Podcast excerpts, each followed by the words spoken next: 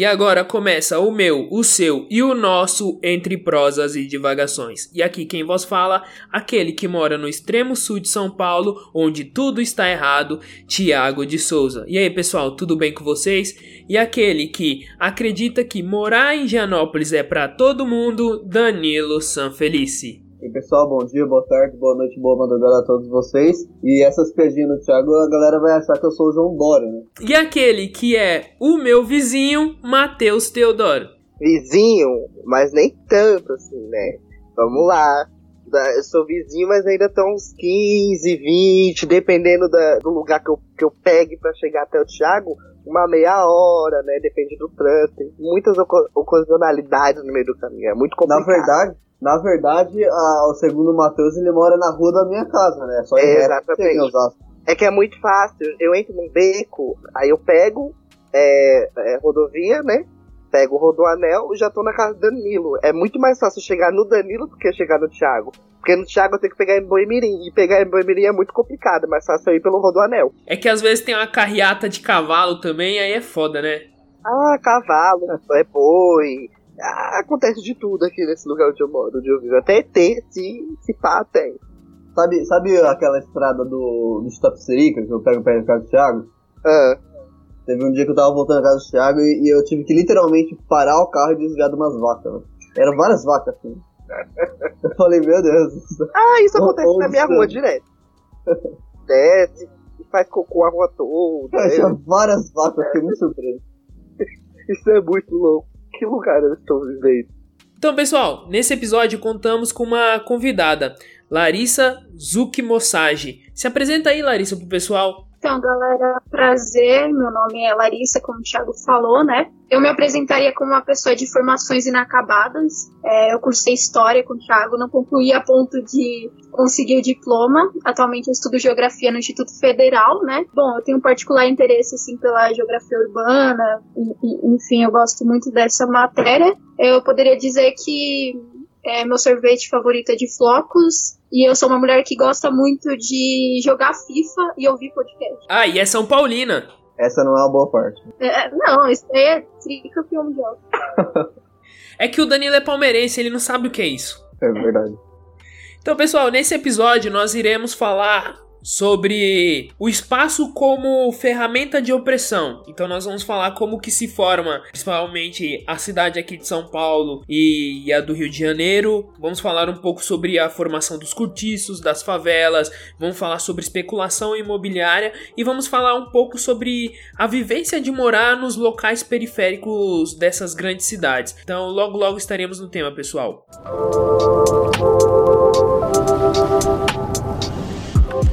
Quando a gente pensa na formação dos cortiços, né, nessas grandes cidades como Rio de Janeiro e São Paulo, a gente tem que retomar o século XIX, ali na década de 1870, que é quando vem a primeira leva dos imigrantes, e principalmente italianos, para essas cidades para trabalhar no ciclo do café. Então, pessoal, como o Thiago falou, é, no, na década de 1870, os imigrantes, especialmente italianos e alemães, vêm para o Brasil. Grande parte desses imigrantes vão para o sul, por causa do clima ser mais próximo do que o do clima europeu, uh, mas alguns deles ficam em São Paulo, também, como o Thiago falou, por causa da, do ciclo do café. Por que italianos e, e alemães nesse primeiro momento? Porque a, na, na, na Europa a, houve a formação dos Estados Nacionais e a Alemanha e a Itália é, esse processo foi um pouco mais atrasado em relação à França, Inglaterra, Holanda e tudo mais. Então, na Alemanha e na Itália havia um, um certo atraso é, econômico e também uma desigualdade muito grande entre as diversas localidades do, do que viria a ser posteriormente o país, ou desse novo país que estava surgindo. Então, o norte mais desenvolvido que o sul e tudo mais. Então, havia já nesse momento uma quantidade de, de italianos e alemães pobres muito grande. E que a vinda para o Brasil significava uma importância, uma, uma chances de, de crescimento econômico muito maior do que se permanecesse. Então foi assim que, que esse, essa primeira leva, ainda muito pequena é, em comparação com o que viria a ser a partir da, do, de 1890, mas é uma primeira leva que já, já desenvolve, em São Paulo especialmente, os, primeiros, os primeiros cortiços na, na região central da cidade. Assim como o Danilo disse, essa leva é um pouco pequena, mas aí a gente tem, com o advento da abolição da escravidão, a gente tem agora dentro desses cortiços é, essa população que era escravizada, junto com essa população de imigrantes que cada vez vai ficando maior essa população devido ao processo de embranquecimento que o Estado brasileiro buscava, né? Porque quando há a abolição da escravidão, o Estado brasileiro investe cada vez mais em buscar imigrantes é, principalmente italianos, para o Brasil, para um projeto de embranquecimento dessa população. Só que chegando aqui, né, a gente sabe que o, esse processo, esse processo não não se dá da forma que, que o governo gostaria. E aí a gente começa a ter esse convívio dentro desses cortiços desses imigrantes italianos, dessa população negra que era escravizada. Além da questão da abolição da escravidão, é, um outro fator muito importante para tanto para a imigração quanto para o êxodo rural foi a, a, o desenvolvimento das ferrovias, que acompanha a questão da, do, do café é, e, e, atrai indústrias para o centro, para as cidades, né?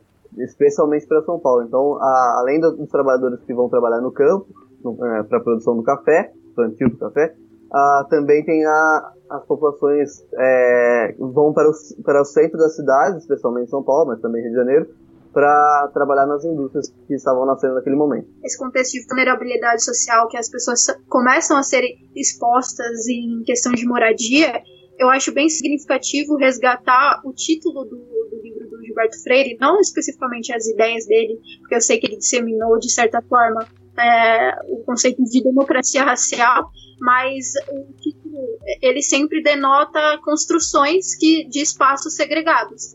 É, casa grande, senzala, sobrados e mocandos. Então, eu acho que nesse, nesse contexto começam a surgir essas construções e os escravos é, eles não ganhavam um salário, eles não foram incluídos socialmente de uma forma que permitisse que eles comprassem uma moradia digna né, no mercado e no estado que estava começando a surgir numa urban, uma urbanização para atender as demandas de um capital que começa a surgir. Assim. É, sim, a, o que a Larissa falou é, é muito válido. É, além de não conseguir comprar, não conseguia sequer alugar uma casa individual, né? Então, tipo, existiu a possibilidade de alugar um sobrado, por por exemplo, mas era muito caro, né?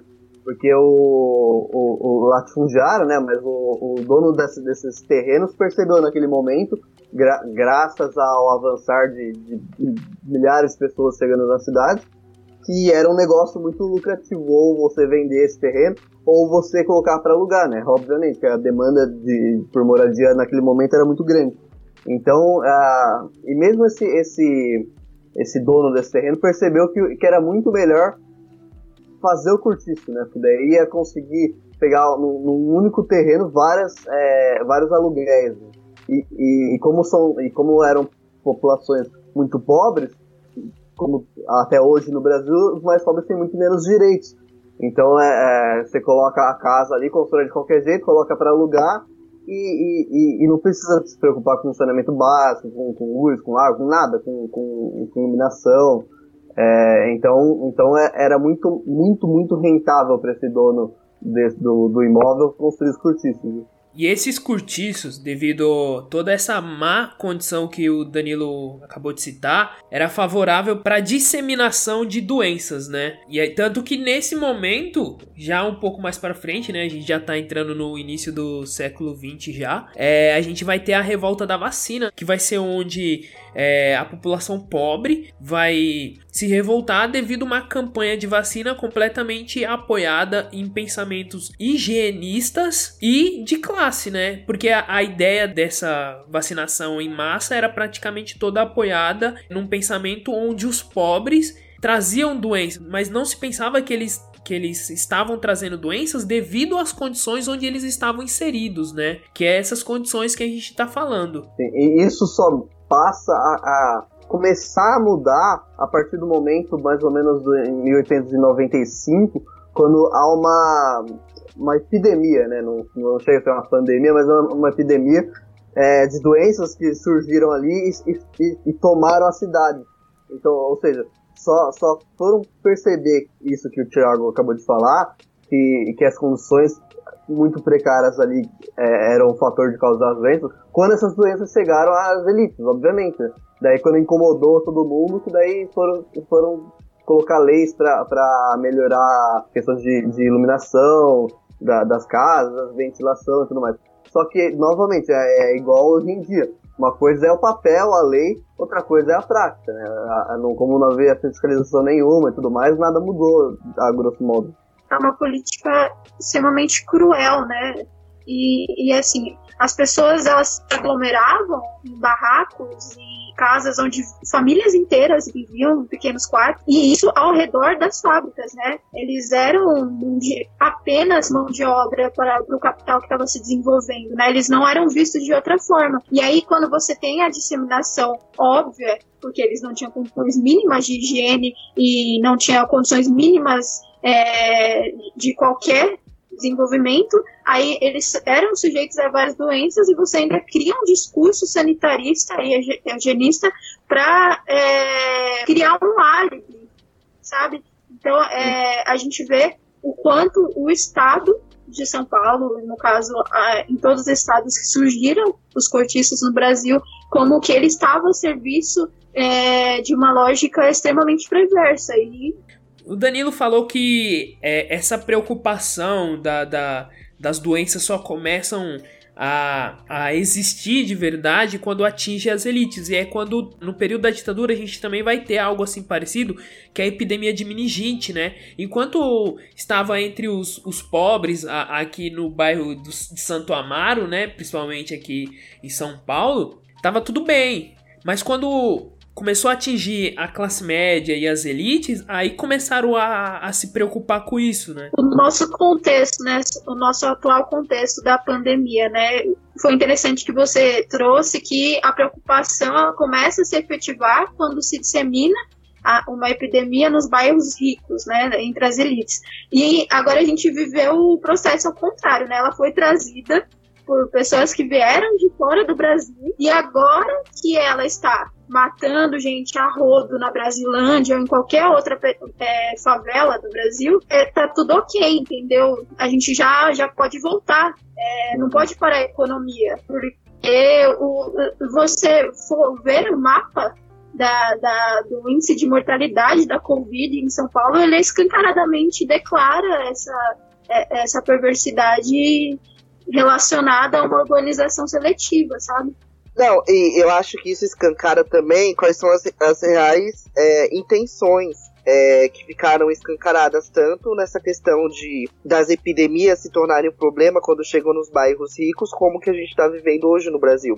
Porque a, a, a realidade é que é, essa epidemia e todas as outras expõem esse abismo de desigualdade que existem entre as classes.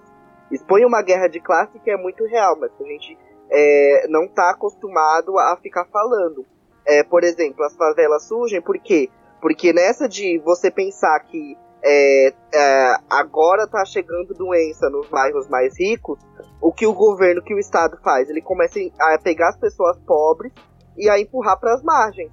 Então as pessoas começam a morar nas margens dos córregos, começam a morar é, em, em, morros, eles começam a empurrar para as margens da cidade, justamente para você livrar os bairros nobres é, dessa população. Porque a doença para o Estado não era porque as pessoas não tinham mínimas condições de higiene, mas porque eram a, da favela, porque eram essas pessoas que traziam a doença, não era a higiene que estava faltando, era isso. E hoje a gente vê um, um, um, um, pensamento que é justamente onde você vê uma doença que é trazida para o Brasil por, por pessoas que têm um poder econômico muito alto, mas que a partir do momento que ela começa a invadir as periferias, começa a invadir as favelas e a se distanciar mais dessas pessoas com, com mais dinheiro, é, e aí o problema está muito resolvido e aí a gente precisa abrir economia. Porque senão agora as pessoas ricas que estão é, se recuperando da Covid, que estão se recuperando da doença, elas vão começar a ficar pobres também. E, e é uma fala que o Bolsonaro fez numa entrevista com jornalistas que ele sempre dá na saída do palácio, que ele tá super revoltado, ele fala: não, porque os, os governadores estão querendo lockdown agora e eles querem que nós todos sejamos iguais em pobreza. A gente vai ser um país com igualdade de pobreza. Ou seja, a preocupação dele não é a doença invadir as periferias e a gente não ter um mínimo de condição sanitária para essas pessoas viverem. Mas o problema é que agora a classe empresarial, os empresários e a, as elites elas começam a perder dinheiro. E aí o, essas classes vão se tornar pobres. E aí a gente não pode ter um país com igualdade de pobreza. Uns têm que ser pobres para os outros serem ricos. Então, é, isso tudo sempre vai girar sempre nessa lógica, né? De que, no final das contas, o que importa é sempre o dinheiro, é o lucro, é o poder econômico. E é interessante essa fala do Matheus porque se choca muito com o que a gente está falando, né? Sobre essa questão de, de passado, né? De como que o Estado ele só vai agir com força. Ele nunca vai pensar, né? Os nossos dirigentes, os nossos.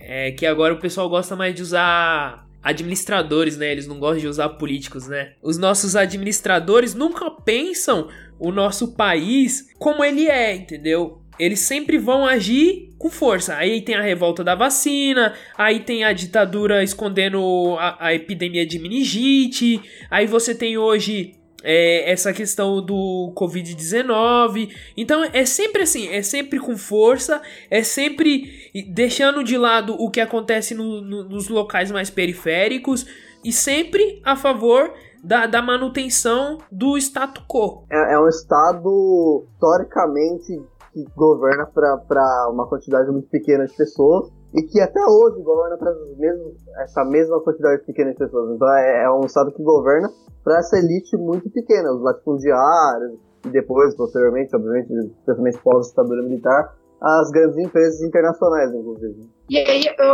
acho muito significativo que, por, por exemplo, no município de São Paulo, atualmente, né, eu sei que vocês estão falando muito de uma construção histórica, mas atualmente 1% dos proprietários tem o equivalente de 49% do valor total dos imóveis da cidade. São milhares de casas vazias, né? E aí eu lembro bastante do Ciro Gomes daquele vídeo da bilhão, da bilhão, quanto bilhão não dá nisso daí, né? E aí e essas pessoas que detêm esse 1%, eles têm uma representatividade política, e aí eu vou inventar uma estatística agora, de 98% no estado. E, e aí eu, eu acho muito significativo porque o, o Matheus falou né, de novas expansões é, de, de, fronteiras que são constantemente construídas, né? E aí tem um, um, termo que ele é muito utilizado, que é o termo degradado. E o degradado, ele é destinado a uma classe social específica. É, e, e aí, a rota do capital imobiliário, ele, ela precisa de novas expansões. Isso tem a ver com a taxa do lucro que eles precisam. E aí vai abrindo fronteira. Quem fica para trás é degradado. E aí não importa o que, que por cima do que que tá passando. Se é por cima de um rio ou se é por cima de gente, se é por, por cima de casas. Então é, é, é um acesso muito fácil da, da, da, da elite em, manu, em ter a manutenção do seu poder, sabe? E, e é, é um processo que eles dizem que estão urbanizando, mas não tem nada mais anti-cidade do que isso que eles promovem, sabe?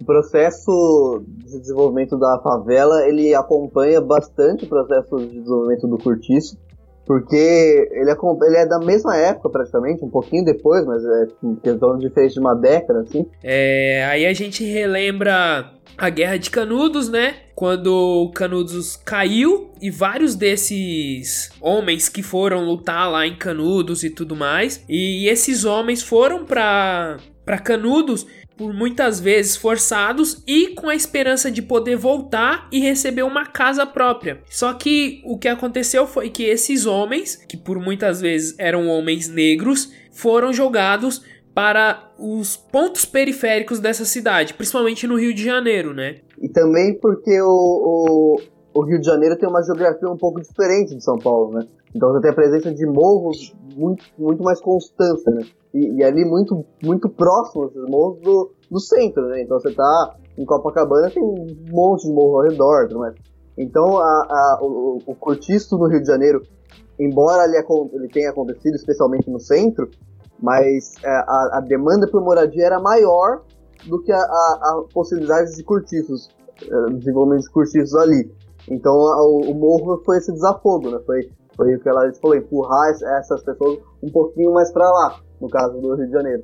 Então, daí vem, a, especialmente a partir de Canudos, né, que nem o Thiago falou, que é 1897, acho, não lembro, é, que daí vai, vai, começa o processo de, de, de favelização no, no, Rio de Janeiro. Mas é um processo muito parecido, ó, tem também a questão da abolição igual, o êxodo rural tudo mais. Então, é um processo muito parecido, mas tem uma, uma é, a questão urbana no Rio de Janeiro, a geografia, né, é diferente de São Paulo. Né? Então, a, a, a, os morros acabaram sendo esse desafogo. A favela, ela, ela tem essa coisa de unidade muito porque, é, por exemplo, quando você mora no cortiço, você mora com várias pessoas. Na favela, no começo, foi a mesma coisa. Então, muitas das vezes você tinha 10 barracos e só um do, desses barracos tinha um banheiro. Então, consequentemente, todos os outros nove barracos tinham que usar o banheiro que tinha ali no outro barraco. Então, é, você cria um, um, hábito de conviver com, com a pessoa dividindo o banheiro, dividindo o alimento, dividindo uma série de, de coisas muito de uma forma muito mais frequente. E aí, consequentemente, é, você se organiza de alguma forma, você se ajunta de alguma forma. Isso vai criando laços, vai criando hábitos. E, e mesmo nos cortiços paulistas, que são majoritariamente ocupados por italianos, por exemplo, é um povo que, embora seja europeu, né, então tem um processo cultural bem diferente, é, mas é um povo bem caloroso também, né? não é igual o alemão, por exemplo, que é um pouco mais, obviamente com exceções, mas já é um pouco mais frio e tudo mais. Então o, o, italiano também passa por essa, essa, questão da família ser muito importante, do grupo ali, que a família não ser só apenas a, o sangue, né? Todo, todos os italianos estavam ao redor, tudo mais. mesmo que é, houvesse a diferença étnica, né? Que, que a Itália tem muito, muito forte as questões étnicas lá dentro, né? Como alguém da Sicília, alguém de, sei lá, do, do norte da Itália, que é, que é bem diferente, mas ali já no Brasil é, acaba sendo todos italianos. Eu acho interessante essa fala do Danilo, porque eu, eu já li que muitos italianos se identificaram enquanto italianos aqui fora do, do país de origem deles. Aqui no Brasil, por exemplo, né? Porque por conta dessa unificação tardia que eles tiveram e dos conflitos étnicos que eles, eles tinham, eles não se identificavam enquanto uma nacionalidade italiana. E aqui eles se uniram de alguma forma e se identificaram enquanto italianos. Assim, isso, é, isso é bem interessante. O quanto que uma identidade nacional ela não está vinculada é, ao território, né? Ela está tá vinculada com a, com, com, a cultura, né? Com aquele, com, com simbolismos e, e que são construídos na comunidade, né? Então, são divididos acho... pelas pessoas, né? em comum. E aí eu acho interessante porque o Milton Santos ele fala que é o território é o uso do território e não o território em si que faz dele um objeto de estudo, né? Aí ele vai falar que o território é o nosso quadro de vida e nele abriga várias territorialidades, né? Vários territórios. E eu acho interessante porque a gente tem muita percepção de uma construção de identidade nacional vinculada ao território, e aí a, a gente olha muito, né, o senso comum, é, a indústria cinematográfica norte-americana, assim, e, e, a gente vê os Estados Unidos levantando bandeira, né, e se abraçando e falando, nossa, como eles estão patriotas. Mas, pelo contrário, né, você tem que reafirmar todo, todo dia, nossa, sou norte-americano, com muito orgulho, denota o quanto que é frágil a sua construção de identidade, né, o quanto que ela é conflituosa, assim. Eu li recentemente um livro sobre isso, inclusive, é, o, ita o, italiano, como a Larissa falou, ele, ele se sente primeiro italiano no Brasil e alguns na Argentina, mas por fora da Itália do que depois da Itália. O, a, o primeiro momento que italiano se sente italiano mesmo na Itália é com, na década de 20 com o desenvolvimento do fascismo. Porque os fascistas foram muito inteligentes de perceber isso, né?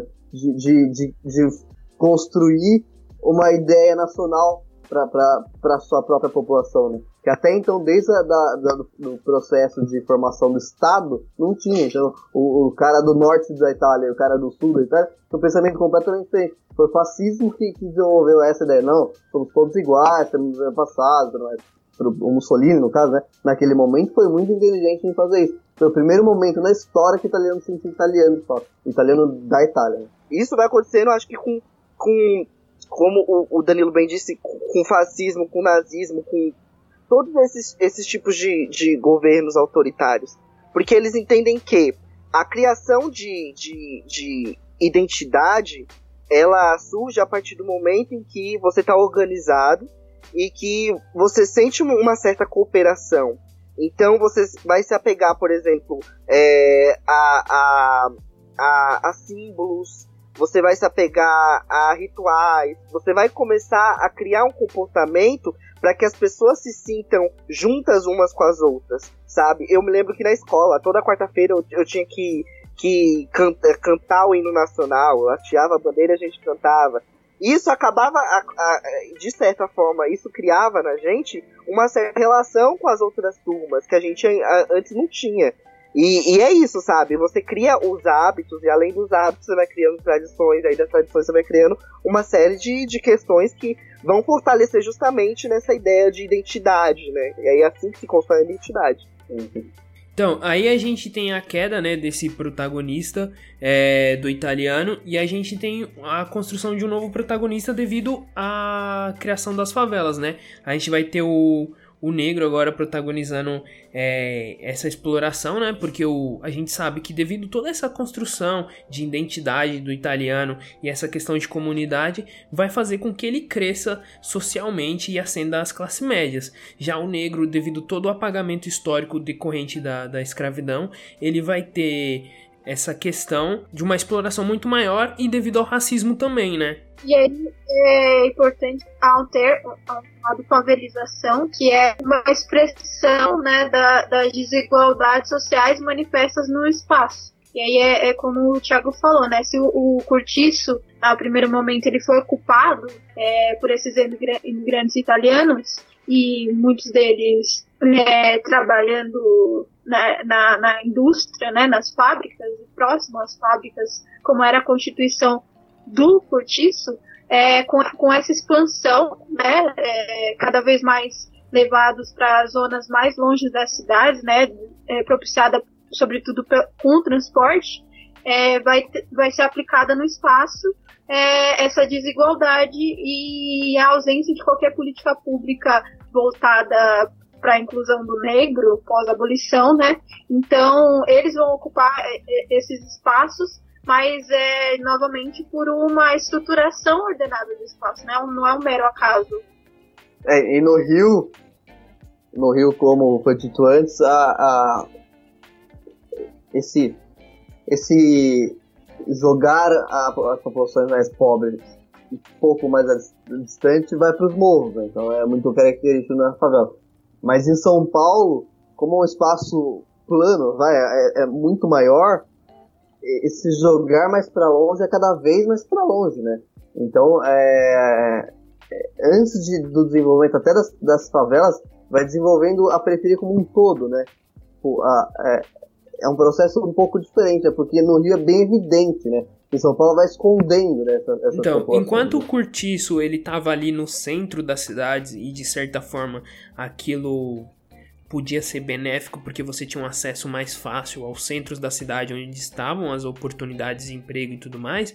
A favela não. A favela ela fica duas horas do, do centro da cidade. E isso vira uma problemática tanto para quando você começa a trabalhar, quando você vai procurar emprego, né? Porque as, as pessoas, os recrutadores, né?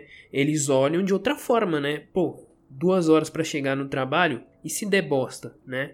Será que ele chega? Sim, e, e é o que a Larissa falou, né? Jogar essas populações cada vez mais distantes vem acompanhado da, do desenvolvimento do transporte. Mas o desenvolvimento do transporte não vem acompanhar, não, não, não se desenvolve para o bem comum. Se desenvolve para atender uma necessidade de mercado, uma necessidade da questão imobiliária, que era necessário jogar as populações mais à distância. cada vez mais longe. E só para contrastar com o que o Danilo tá falando, isso acontecia muito aqui e começou acontecendo também, por exemplo, quando Heliópolis começou a ser formada. Os ônibus, o transporte, ele não passava dentro da favela, né? Ele não passava dentro das ruas da comunidade. Ele sempre passava numa avenida que era comum. Aqui, aqui pra gente, por exemplo, o ônibus passava lá embaixo, pegando o começo da estrada do Imbuguaçu, indo até a estrada do Mboimirim. E aí você tinha ônibus que iam daqui, que é extremo sul de São Paulo, direto pro centro. Então, é, ia pro terminal Bandeira direto, ia pro centro direto. Não, não para, agora a gente tem para em terminal Santo Mário, mas não direto. Porque é, é isso, não é para atender uma demanda de uma população que cresce dentro desses espaços, mas para atender uma demanda é, de pessoas que estão empregadas e precisam chegar aos seus trabalhos. Então todo mundo tinha que descer o morro, todo mundo tinha que descer a quebrada, todo mundo tem que descer a favela inteira para chegar lá embaixo conseguir pegar um ônibus em um horário determinado e super espremido, super no transporte cheio para chegar é, no lugar onde ele vai trabalhar, né? Enquanto vocês falavam, eu pensei aqui num geógrafo chamado Yves Lacoste, né? Ele vai ser um do, dos grandes nomes da geografia, assim, e ele escreveu um livro que é muito clássico que é a geografia isso serve em primeiro lugar para fazer a guerra.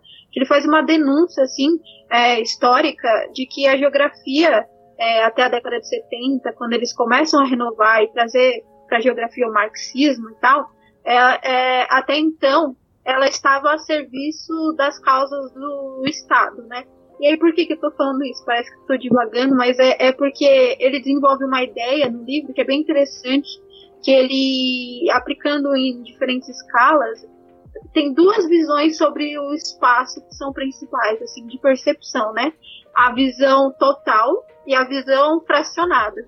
A visão total é destinada é, às empresas e a, ao capitalismo, né? Aos agentes, do, portadores do meio de produção e ao Estado, que está a serviço desses é, donos do meio de produção, né? É, eu sinto em dizer, para quem acha que o PT implantou o comunismo no Brasil, o PT ele esteve alinhado a políticas neoliberais e, enfim, por mais que ele tenha sido reformista, e trouxe muita, muitos avanços na questão de igualdade no Brasil, ele esteve alinhado às políticas neoliberais. É muito difícil um Estado fugir disso porque o Estado é uma concepção, uma criação burguesa, né?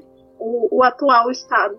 Mas aí é essa visão total, né? Que o Estado e as empresas elas conseguem, eles conseguem mapear o espaço através de sensoriamento remoto e diversos outros atributos de tecnologia, enquanto que o cidadão comum ele tem a visão fracionada, e aí o que vocês estavam falando, né, de acesso ao centro, né, quando vai se expandindo as fronteiras e vai ficando cada vez mais distante. E aí a gente fala da realidade de paulistanos e paulistanas, de, de, muitas pessoas que vão conhecer o centro de São Paulo só quando começam a entrar no mercado de trabalho, para fazer entrevistas, e aí elas começam a circular no, no, centro de São Paulo, de pessoas que começam a circular depois que elas conseguem emprego, porque até então elas circulam no máximo nos bairros vizinhos, assim. E, e, isso é uma lógica muito cruel que a gente não consegue não se apropria dos espaços é, sociais e dos espaços existentes na nossa cidade, assim. É, eu mesmo eu lembro que eu, eu não moro muito longe do centro, moro no Tucuruvi, mas eu comecei a frequentar o centro porque, enfim, eu, a minha família não tinha esse hábito e porque eles não tinham condições necessárias para isso. Depois que eu comecei a fazer entrevistas, assim, sabe? E aí parece meio bobo, mas tipo você olha para eh, no metrô, né? Surge alguém perguntando assim, aonde fica, sei lá, o Largo São Bento? Onde fica o Vale do Anhangabaú? Aí você pensa, nossa, deve ser um turista, deve ser uma pessoa de outra cidade, né? Não, são paulistanos, que não conhecem esses locais, né? E isso é uma lógica muito perversa, né? É porque a lógica é você negar a cidade o centro, né, né é, e, e, tudo que o centro oferece a essas populações que são historicamente é, oprimidas, né? Então é você é, é, a questão eugenista de certa forma, né? Porque é, você tá, tá negando o espaço. Então, se antes é, promoveram a imigração europeia para que o negro não, não, não ocupasse aquele espaço, hoje está negando o centro e toda a, tudo que o centro oferece para essa população. Então, é, ao longo do século, não mudou absolutamente nada o pensamento burguês. E ali no durante a década de 70, ali no período da ditadura, a gente vai ter uma, uma migração muito forte do nordestino, né? Então, dentro dessa favela começa a adentrar o nordestino e, com, e já, já tinha um negro. Por muitas vezes o, o, nordestino que vem é negro. E aí esse, esse novo protagonista da favela, ele vai sofrer por duas vezes, né? Uma por ter saído da terra, que ele tem uma identidade e aí ele chega aqui e por outra, por ser negro, ele sofre o racismo, né? E aí a gente também tem que lembrar que o que acontece com a periferia? A periferia se torna um espaço para que a polícia, né, o, o braço do Estado, é, entenda aquele espaço como um espaço para ela poder reprimir cada vez mais. Fora da, da periferia, existe violência policial? Existe, a gente sabe disso. Só que dentro da periferia é algo extremamente escancarado, né? Porque se entende que esse espaço é o espaço para ação da opressão. É, na prática o Estado usa de todas as suas ferramentas, todas, todas as suas ferramentas para oprimir tudo aquilo que esse Estado burguês historicamente acha que não é não, de, não deveria existir, né? Que é basicamente quem não é branco e burguês. É, e, então a, a, a polícia oprime fora da, da, da periferia, mas oprime é uma opressão ocasional, assim, é uma opressão de, de alguns policiais. Aí sim o, o indivíduo policial militar mas a questão política mesmo é dentro da periferia, que é uma forma de dominação, né? Uma forma de, de tanto, tanto a questão de, de construção do, do espaço, né? de jogar a população mais pobre cada vez mais longe e tudo mais, e, e, e privar dela de, absolutamente todas as formas de, de lazer e saúde, educação, até a polícia, é uma forma completamente de dominar, né? dominar toda essa população. Né? Tem, tem muito discurso de que o Estado está ausente, né? Assim, mas é a questão não é nem a ausência do, do, Estado, mas é como que ele está presente, né? Ele não está presente em políticas públicas efetivas para é, desenvolvimento daquela, da, dessas áreas, né? Em, em tentativa de estabelecer um saneamento básico, de implementar é, serviços públicos, não. Mas ele está presente na forma opressora. De, de qualquer forma, o Estado está presente, mas a, a forma, a intencionalidade do, de como que ele está agindo naquele espaço, nesses espaços, é, é, é, que devem ser levadas em consideração. Na verdade, até fazendo um trocadilho, ele está, tá, a ausência dele já é uma presença, né? Acho que a questão é que é, é, aquela coisa de você concentrar a violência em um espaço determinado, nesse caso a periferia, para que é, a, a, a parte mais burguesa, a parte mais nobre, a, aonde está tá concentrada a elite, não sofra com essa violência. Então você empurra todas essas pessoas para lá, então aí você concentra a questão de doenças, você concentra também a questão é, da violência e ela só vai se tornar um problema se ela começar a atravessar é, esse espaço, como estava acontecendo aqui em São Paulo, por exemplo. A questão de violência só virou um problema aqui quando é, a violência saiu de Paraisópolis e começou a entrar no Morumbi, né? E aí, a partir do momento que o Morumbi começou a sofrer com muito assalto, a sofrer com muita violência, aí a pauta é, violência é, pública, a pauta de segurança pública virou uma pauta muito importante, eleições, muitos candidatos começaram a encabeçar esse discurso, né? Justamente porque ele começou a, a fugir do espaço que era determinado para ele. Existe um espaço onde a violência é legalizada, a doença é legalizada, tudo isso é legalizado, mas existe, existe um espaço onde essas coisas não podem penetrar. E quando elas penetram, elas se tornam um problema. E aí o Estado começa a mostrar uma. a querer mostrar uma presença muito mais evidente do que aquele já tinha, que era justamente de concentrar, né? Então, é, um problema está escancarado, a, classe média não gostou, a classe média não curtiu, porque chegou até ela, então a gente vai dar uma tapeada aqui para mostrar que a gente está fazendo alguma coisa. Só que o negócio é tirar o dele da reta, né? Porque é ele que causa justamente essa, essa questão toda de dominação e violência e tudo isso. Então, o que o Matheus falou que, que o Estado só passou a agir quando a violência chegou às elites, é exatamente o mesmo processo de 1895 que, que o Estado só passou a agir, fingir que agiu, mas né, passou a, a, a, a demonstrar o interesse quando a, a epidemia chegou às elites, né? Ou seja, só, só, só parou pra pensar que estava rolando ali quando atingiu as elites. É o mesmo processo. Porque é o mesmo Estado, né? O Estado que defende, que, que governa para um único grupo. E só para completar, né? E o que é totalmente contrário, novamente, do que está acontecendo agora, né? Que o Estado para de, de, se preocupar efetivamente a partir do momento que na, nas elites está um tanto quanto controlado, né? E não pode parar a economia. Tá morrendo gente em Brasilândia, mas tá tudo bem na verdade, eu acho que até a gente entender que é uma opressão o espaço que a gente vive é um rolê muito, muito louco, né? Porque, por exemplo, eu só fui entender a questão de espaço quando eu comecei a, a, a trabalhar como jovem monitor cultural no programa da, da Prefeitura de São Paulo. Porque até então era isso que é, a Larissa falou, sabe? Eu só fui perceber o centro de São Paulo quando eu tive que começar a fazer entrevistas. E aí eu fui entender, e o meu dentista também ficava no centro de São Paulo. Porque meu pai fazia parte do sindicato, e aí o dentista, ele pagava um valor muito abaixo, né, pro dentista lá, no sindicato, e aí eu fazia todo o tratamento lá. Então aí eu comecei a entender que existia um mundo além do, das limitações periféricas, né?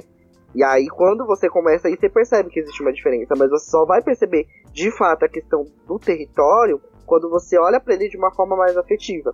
E foi isso que eu fiz quando eu era jovem monitor. Porque para entender a cultura de São Paulo, por exemplo, para entender esses espaços de equipamentos culturais, é, você tinha que entender o espaço que eles estavam inseridos. Então cada equipamento tinha uma história para contar. Cada lugar que a gente ia, cada casa de cultura, cada centro cultural tinha um, uma história para contar, tinha uma questão para contar. E teve uma vez que eu, eu fazia formação, e aí eu, eu fiz formação no centro, mas passando pelos bairros do centro é, e visualizando a, a, questão negra que existia ali, a história negra que não era contada desses espaços. Então a gente foi até Liberdade, a gente, a gente começou a, a passar por lugares que são muito pretos, mas que sofreram e sofrem ainda com esse, essa coisa da, dessa política de apagamento, né? Onde essas memórias elas são substituídas por outras memórias e essa história vai, vai sumindo, vai passando. Eu me lembro que na Liberdade, né? Estavam é, estão construindo alguns prédios e acharam um cemitério né, de escravos lá, na, lá na, na Liberdade. Eles começaram a descobrir ossadas de escravos.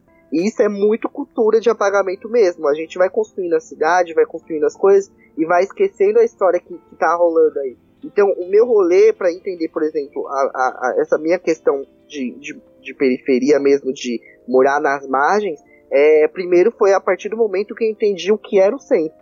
E aí eu parei e pensei, poxa, se o centro de São Paulo reúne tantas culturas, tantas histórias que são apagadas desse jeito, quais são as histórias que estão super concentradas na periferia, mas que não são contadas? Porque aqui a gente sofre uma coisa que é o contrário. A gente não sofre tanto uma política de apagamento, nesse sentido de vir alguém construir em cima e, e empurrando a gente para um outro lugar. A gente já tá no lugar que é delimitado pra gente, só que a gente, nós não contamos as nossas histórias. Então, a gente não sabe qual foi o rolê para bater uma laje no vizinho. A gente não sabe qual foi o rolê das pessoas que chegaram aqui, sabe, primeiro. Porque se a gente visualiza, e, e, é um tem um documentário que eu vou indicar no final do, do, do, do, desse episódio, em que ele começa a falar sobre como foi o processo de construção, processo de urbanização da favela de Heliópolis. E ele conta muito isso, que as pessoas chegam é, primeiro como com a promessa de, de ter um loteamento lá e aí a, o Estado né, tira uma, as pessoas de uma é, de, de uma das favelas mais antigas de São Paulo, que ela lá, era lá na Vila Prudente, coloca em Heliópolis em barracos que, que ficam ali é, totalmente sem condição de higiene, sem luz, sem nada. E aí dali é, eles ficam nessa promessa de que ah, a gente tirou vocês dali para colocar aqui, mas a gente vai te dar um lugar nessa eles ficam, tipo, 20 anos esperando o um negócio que não acontece, não vira. E aí a favela vai crescendo, vai acontecendo, e aí é, é, esse documentário começa a contar essas histórias. Como que as pessoas chegaram, como é que elas começaram a perceber que elas não iam sair nunca mais dali, como é que é, eles começaram a construir os seus, as casas deles, essas casas de alvenaria, como é que constrói, como é que começa a bater uma laje. Eu moro num quintal, por exemplo, que é do meu avô, e tem umas cinco casas aqui. Qual foi o processo de construção dessas casas, sabe? Qual foi a primeira casa que tinha aqui? Ou quem foi que chegou primeiro nessa rua, sabe? são histórias que a gente não conta. E aí a gente não leva em consideração também como é que a nossa, o nosso espaço, ele começa a se organizar para pedir luz, por exemplo, para pedir um asfalto, para pedir água, o saneamento básico. Por quê? Porque é, todo, a gente é empurrado para esses lugares e a gente não tem acesso a nada disso. E o Estado não procura, ele não quer saber se a gente tem acesso a essas coisas. Então, todas as questões de asfalto, todas as questões de, de luz, de iluminação pública, é, tudo isso sempre foi conseguido com muita luta e com, com é, lideranças políticas que sempre foram nascendo dentro das periferias. Então, a minha história com o meu território, antes de entender qualquer rolê é, de cor, essas coisas, sempre foi de primeiro entender como é que esse território surge, né? A partir do que surge, a partir de que luta. E o que que obriga a fazer com que as coisas sejam alcançadas, né? E isso é uma coisa muito de vivência mesmo. Porque a, do, ao contrário da elite, que já está organizada, tem toda a questão do capital e blá blá blá blá blá, nós sempre é, somos levados pelo intuito de sobrevivência e de identidade. A gente vai construindo uma identidade com os nossos vizinhos que nos ajudam a bater uma laje, ajudam a fazer isso, ajudam a fazer aquilo. E aí a gente percebe que a gente tem que se unir para conseguir as coisas que não estão chegando aqui.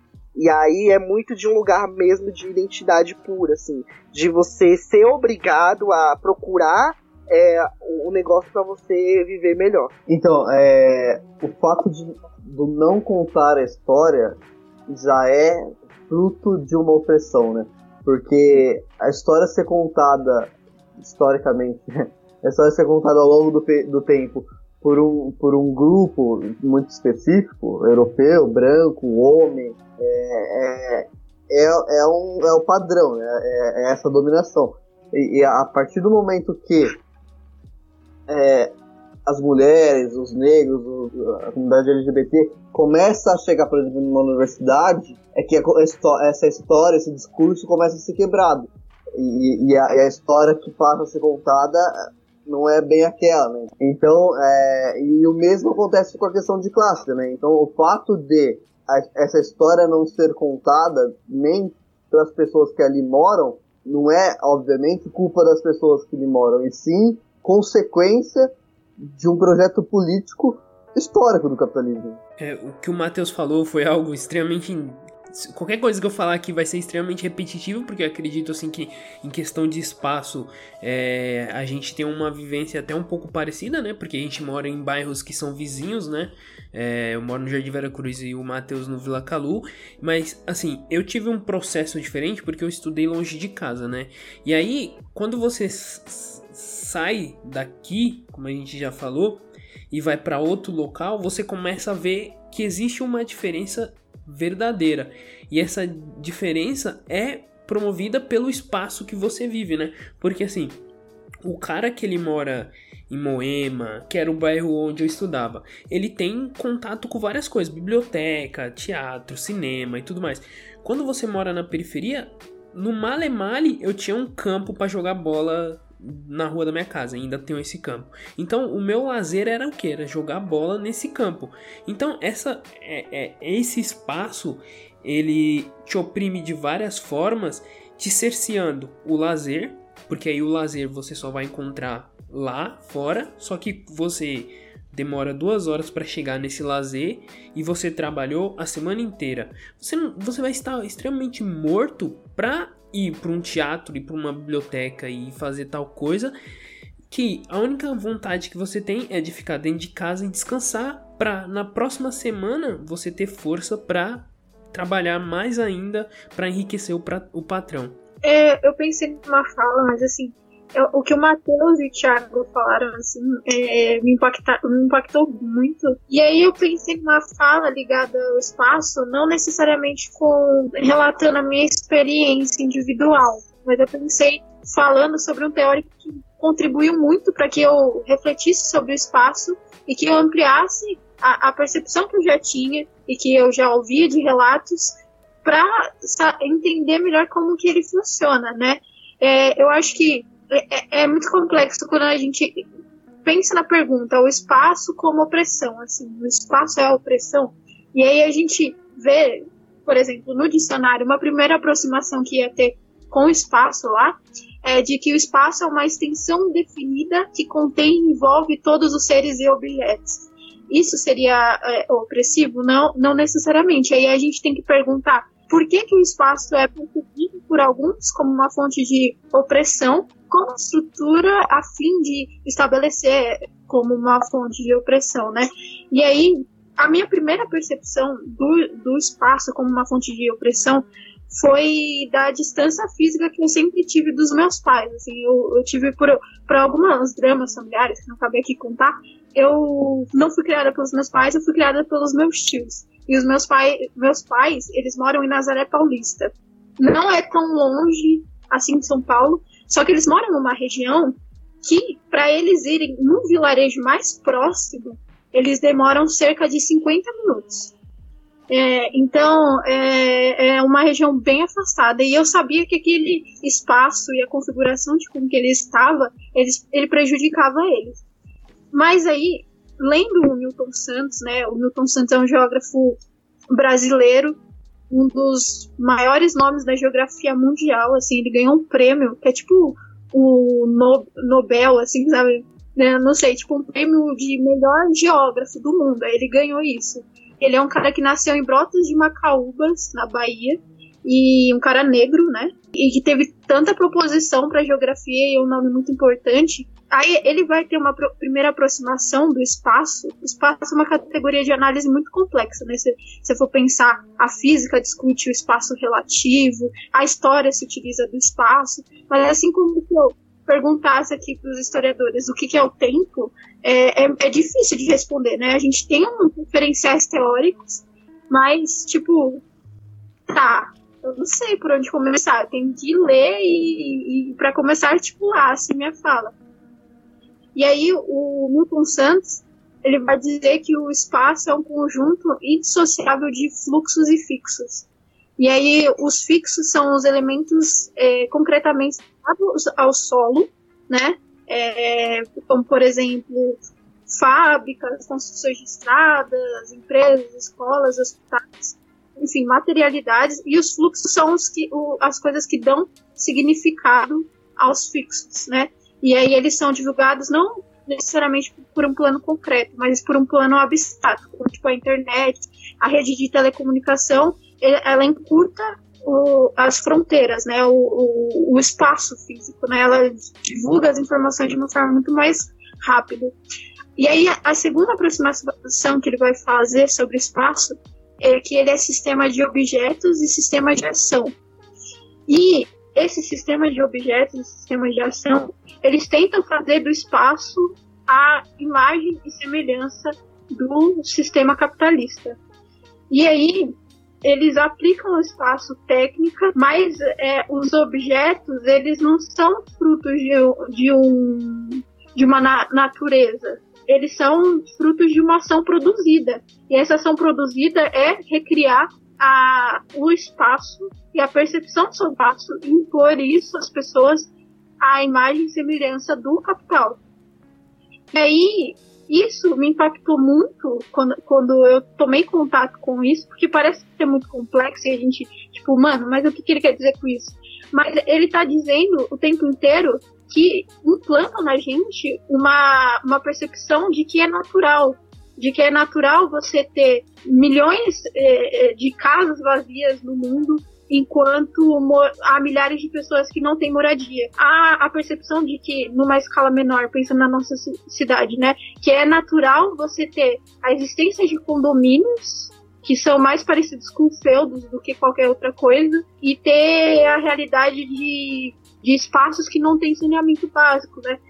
Então dá essa percepção de que as coisas elas são naturais, só que elas não são naturais, elas são fruto de uma ação. E assim como o espaço ele é sistema de fixos e fluxos, ele também é um espaço banal, ele é o espaço das pessoas. E as pessoas criam relações, e essas relações elas não necessariamente precisam reproduzir a lógica do capital, né? Então, por isso é muito significativo a gente ocupar os espaços existentes na, na cidade, a gente construir um sentimento de identidade, né?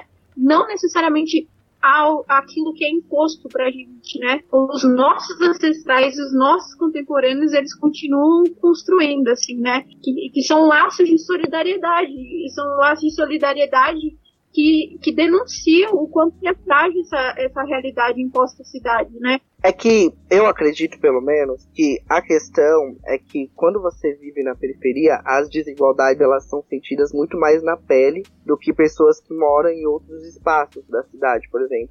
Por quê? Vamos lá, meu sonho era morar no centro, por exemplo. Eu queria muito morar pelo menos em Santa Amaro. Por quê? Lá tem ônibus, lá tem espaços de lazer, Lá tem delivery, acho que é uma coisa muito banal de jovem moderno, como dizem o Danilo e o Thiago de pós-modernos. Mas, mas é que, cara, o iFood não chega aqui onde eu moro, mas ele chega em Santa Amaro e é, é super fácil é, ele chegar aqui. E aí o rolê que eu acredito é que, na, na verdade, quando você mora na periferia, essas desigualdades elas são muito mais potencializadas. E aí você sente de uma forma muito grande. Então, como o Thiago disse, não é porque você, sa você sai da periferia porque você quer dar simplesmente um futuro melhor para o seu filho ou para quem está com você, mas porque você entende que a periferia, mesmo sendo um lugar de muito afeto, ela também é um lugar que constrói muita dor, que tudo que você consegue é com muita dor. E aí você sai, você tenta a todo momento sair da periferia para que você consiga viver de uma forma menos dolorosa. Então é muito fácil é, você viver num, ambiente em que você tem o delivery na sua porta. É muito fácil você viver num ambiente onde pode ser 3 horas da manhã, você sabe que você vai chegar em casa porque tem Uber circulando, ou porque tem ônibus por perto, ou porque você sabe que você mora num espaço que não tem tanta violência, ao contrário da periferia. Aqui, isso é comum até hoje, você vê é, pais e mães subindo para buscar os filhos no ponto meia-noite, ou até dez e meia da noite, porque é um espaço de muito perigo. Gente que sai para sair, sai para trabalhar 4 horas da manhã e sempre vão acompanhados também, porque é um, é um, é um, é um horário de perigo. E isso também, é, e tem lugares que você evita de entrar porque você sabe que é perigoso. É, tudo, tudo, é, toda essa atmosfera vai sendo criada e você vai sentindo muito a flor da pele. Você também tem uma questão que é, por exemplo, dentro da própria periferia você vê ruas onde as casas são melhores e, as, e, e tem casas que são muito estão em péssimo estado. Então aqui, por exemplo, aqui onde eu moro, é, eu moro numa rua que agora tem um loteamento, tem um condomínio fechado na minha rua agora. Mas ao mesmo tempo que você tem um condomínio fechado ali, que tem um monte de casa boa sendo construída, se você descer mais um pouquinho lá na frente, você consegue ver uma configuração de favela mesmo, onde você não tem ruas, você tem becos, e aí você tem uma casa em cima da outra, você tem problema de córrego, você tem um, um, uma questão de, de das pessoas estarem coladas literalmente umas nas outras. Então, dentro da periferia, a percepção de dor, essas coisas elas são muito mais potencializadas. E aí você tenta a todo momento sair dessa realidade. É, não só para que você tenha uma, uma condição melhor, por exemplo, de você falar, poxa, eu venci na vida, né? Mas para que você consiga dormir em paz, porque você sabe que você mora num, num espaço que está contribuindo de alguma forma com você. É, não é mais um espaço onde você vai ter que acordar três horas da manhã correndo porque o policial tá procurando bandido e aí ele resolve subir em cima do seu telhado e quebrar tudo no seu telhado para pegar o cara que tá, tá fugindo dele, sabe? Não é um lugar que você tem que botar todas as televisões no mudo porque você escuta um barulho de tiro e você quer saber de onde que tá vindo esse barulho desse tiro, porque você ouviu e aí você vai perguntando, você ouviu isso, você ouviu aquilo? Ou um espaço onde chove e aí você tem que sair correndo porque a casa começa a encher de água, porque você mora do lado de esgoto, sabe? Então, a, essas coisas do dia a dia que ampliam essa sensação de você ser desigual é que vão tornando é, essa necessidade, vão criando essa necessidade de que você tem que sair desse lugar, porque é um, um lugar que realmente vai te trazer muito mais sofrimento do que felicidade, né? Mesmo que a gente naturalize esse espaço que a gente vive. Mesmo que a gente ache que a gente está aqui porque Deus quis assim. Sendo que a gente está aqui porque existe um capitalismo, obviamente, mas também porque aqueles que vieram depois da gente se organizaram de uma forma onde elas não conseguiram chegar em um espaço que tornasse é, uma outra realidade possível, né? Mesmo a gente sabendo que é, é uma questão histórica de sistema que é criada e as pessoas vão nascendo e morrendo e vão vivendo e se desenvolvendo muito disso, né? Então o rolê é muito mais a flor da pele dentro da favela, quando você tá dentro, né? Do que de você parar pra pensar mesmo na, na em quem tem culpa do que, né? Eu acho que a, as falas do Matheus são sempre muito impactantes, assim, é, é, difícil falar depois, mas enquanto ele, ele falava, eu pensei em algumas coisas. É, a, a, primeira coisa que eu pensei foi uma, uma fala que eu ouvi uma vez do Ferrez, que ele estava refletindo sobre programas de televisão, né, que, que vão utilizar da meritocracia e tal, e aí chegam pessoas que estão nesses espaços, vivendo numa favela, né? Mostra lá o, a, a moradia dela, não sei o quê, e fala assim, ah, tipo, apesar de tudo, de estar tá vivendo nessa realidade, de tudo isso, você é feliz? Aí a pessoa responde, eu sou feliz. Mas aí ele reflete, tipo, primeiro você tem que dar, dar é lógico que ela é feliz, porque ela vai criar laços e ela vai representar sua vida da melhor forma possível. Mas para você utilizar é, é, esse argumento para justificar, olha, ela vive aqui, mas apesar disso ela é feliz, você tem que dar às pessoas a oportunidade de ter é, a, a noção de como que é viver em um outro espaço, sabe? E aí, enquanto você falava, eu refleti bastante sobre isso. E também, é, quando você falou que é muito significativo, né? Você falou que é parece banal, mas não, não é nem um pouco banal, assim, né? O fato de, por exemplo, o iFood não chegar, o Correios ou a encomenda da Casas Bahia, né?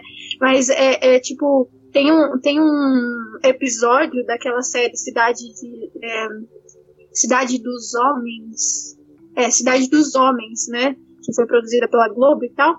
E aí é um episódio que chama Correios. E aí nesse episódio, o Laranjinha e o Acerola eles são responsabilizados pelo tráfico, porque teve ausência lá de, de um sistema de, de, correios e o correio não chega lá porque não tem mapeamento, não, não é distribuído em ruas e tal. E eles, eles são. Eles têm a função, né, destinada pelo tráfico, de mapear a favela. E é muito interessante esse episódio, sabe? Porque eles, eles começam a mapear a favela e eles vão, vão construindo isso através do, dos sentimentos e da percepção que eles têm, sabe? E aí eu não, eu não vou lembrar do, de, de, detalhes do episódio porque faz um tempo que eu, que eu assisti. Mas, tipo, é, sei lá, tem, tem uma, uma bifurcação e aí tem a casa lá da Dona Maria. Aí, tipo, vamos chamar essa rua aqui de Rua da Dona Maria, entendeu? Tipo, é, é toda essa noção de, de pertencimento àquele espaço e de que, e, e de que eles têm uma relação afetiva com aquilo, né? Esse episódio é, é muito legal, recomendo, assim, não vou ficar como recomendação final, mas. Assistam.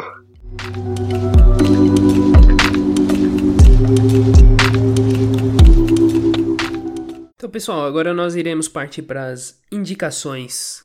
Eu vou indicar um artigo que eu li para para me basear é, nesse episódio, né, vou fazer uma base teórica, é um artigo de duas arquitetas, é um artigo maravilhoso. Eu precisava para essa as minhas falas eu precisava de umas 5 páginas do artigo. O artigo tem 25 e eu li todos, porque é muito bom, muito bom mesmo. Chama A Cidade de São Paulo no século XIX e os cortiços, os cortiços da Santa Efigênia, publicado pela revista Restauro, volume 2, número 4 de 2018 escrito por Solange Aragão, que é arquiteta, urbanista, mestre e doutora pela FAO, pós-graduada, pós-graduada pós-doutora em História do Brasil pela FUFELET. E Thaís de Souza, arquiteta, urbanista, mestre e doutora pela FAO. É um artigo realmente muito, muito bom. Né? Vale muito a pena, especialmente para historiadores que têm uma, uma, são mais acostumados com a linguagem. Mas é um artigo realmente muito bom. Uh, outro livro que eu até citei na, em uma das minhas falas, que é Italianidade no Interior Paulista, Percursos e Descaminhos de uma Identidade Étnica, de 1880 a 1950, do Oswaldo Trupsi. Uh, eu vou os dois livros, que se chama A Capital da Solidão e A Capital da Vertigem, uma história de São Paulo das origens a 1954. E trata bastante de história cultural, né, de desenvolvimento urbano e, e as, as, diversas culturas que, que nascem em São Paulo. É do Roberto Pompeu Toledo, publicado pela editora Objetivo. eu vou indicar o filme da Eliane Café, que é o Era o Hotel Cambridge, que, que relata como funciona, é um filme muito bonito, que relata como funciona um movimento de ocupação, né? É ocupado um hotel no centro de São Paulo. É, esse filme é, é realmente muito bom. E eu vou indicar uma outra coisa também, que é um curta que eu, eu sempre que tenho oportunidade indico para as pessoas, que é do, do diretor de Bacurau, que é o Kleber Mendonça, né? E é o curta Recife Frio. É, ele não necessariamente tem a ver com, com as questões que a gente discutiu aqui só, ele fala de outras coisas. É um curta muito interessante, tipo, porque ele é um falso documentário. É tipo, conta um fenômeno natural que aconteceu no Recife e ele ficou frio tipo, caindo neve mesmo, e como que isso afeta a rotina da cidade, da identidade cultural. É, é muito legal. Bom, é, eu vou indicar um documentário em um curta. É, o documentário se chama Estrada das Lágrimas 1400. Ele está disponível no YouTube. Ele é um documentário produzido pela TV Cultura nos anos, no final dos anos 80 para os anos 90. E ele, ele, é, ele é produzido por alguns repórteres que vão morar durante um tempo na favela de Heliópolis. E aí eles começam a acompanhar a rotina dos moradores para entender quais eram as vulnerabilidades, quais eram as questões que permeavam a, a vivência daqueles moradores, né? Eles se mudam para uma casa de alvenaria e aí eles. E, e, o, o, documentário ele é contado por dias. Então você vai ver lá segunda, terça, quarta, quinta. Ele vai contar toda a rotina do morador, desde de quando ele está trabalhando durante a semana, até quando chega no final de semana, onde os homens vão pro bar beber, as mulheres vão pra igreja, é, ou vão pro forró com eles, e aí no domingo vai todo mundo pra relagem. É um documentário que eu acho que ele é muito sensível para essas questões de território e que ele também mostra como que não mudou muita coisa, sabe? Como que as coisas continuam as mesmas. É, ele vai falar de gravidez na adolescência, ele vai falar de racismo, ele vai falar de, de é, questões de, de como a periferia sofre com problemas respiratórios desde sempre, por causa das condições, porque mora em lugares extremamente úmidos, né? Como vocês podem ver aqui na minha parede, um mofo, né? Então ele vai contar muito como que, que, que é, a favela ela vive, né? E o culta que eu quero indicar é de um amigo meu, o nome dele é Daniel João, ele fez para ele estudou na, na ETEC de Artes aqui, e aí ele fez um documentário que eu vou deixar o link dele lá na página do Facebook. Eu vou postar no Facebook, né? Que agora a gente tem Facebook, né, galera? Vou postar lá no nosso Facebook, porque o Instagram não permite links, né, no, na bio, então vou postar lá no Facebook, post Instagram. E aí, o curta dele, ele é um curta em stop motion. E aí ele mostra é, a vida de uma família de capivaras na, na beira, nas margens do Rio Pinheiros. E aí essa família de capivaras chega na margem do Rio Pinheiros, quando ele é só um rio. E aí ela, essa família, a família começa a passar pelo processo de urbanização. Então, eles, elas, como que essas capivaras, né, são pilhadas capivaras, como que essas capivaras sobreviveram, tentaram sobreviver dentro desse processo de urbanização. E elas vão correr, elas vão fugir. É um documentário, é um curta muito legal, é um curta que foi selecionado na Mostra Independente de Jovens Cineastas que aconteceu é, em maio do ano passado no Sesc Piranga. Então, ele é um documentário que ele é curto, é um, um curta muito curto, literalmente, mas que ele é muito sensível porque mostra justamente esse processo de urbanização que destruiu os rios de São Paulo, né? Para atender os sonhos burgueses de pessoas muito loucas que hoje, né, que ele está sambando na cova, mas enfim, não vamos entrar nesse mérito. E é, essas são as duas indicações.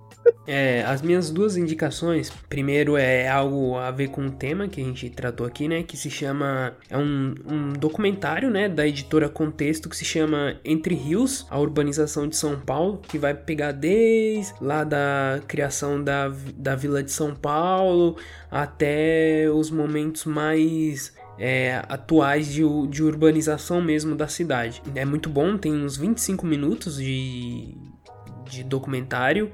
É, e, e, e, ele é bem didático, né? Até para quem não é da área de história entender como é que se deu a urbanização de São Paulo é, é muito bom. A minha outra indicação é uma série animada da Netflix que se chama O Vazio, tá na segunda temporada e é, ela é super interessante porque assim ela trata com uma questão que é videogame e realidade virtual, né? São três crianças que elas entram em um jogo e, e lá elas têm que passar os desafios desse jogo. É uma série muito boa, assim, é gostosinha de assistir. Os, os episódios têm entre 25 e 20 minutos. É, eu recomendo. E essas são as minhas duas indicações. Então, pessoal, acho que é isso. É, sigam a gente nas redes sociais, sigam a gente no Spotify e até mais. Tchau!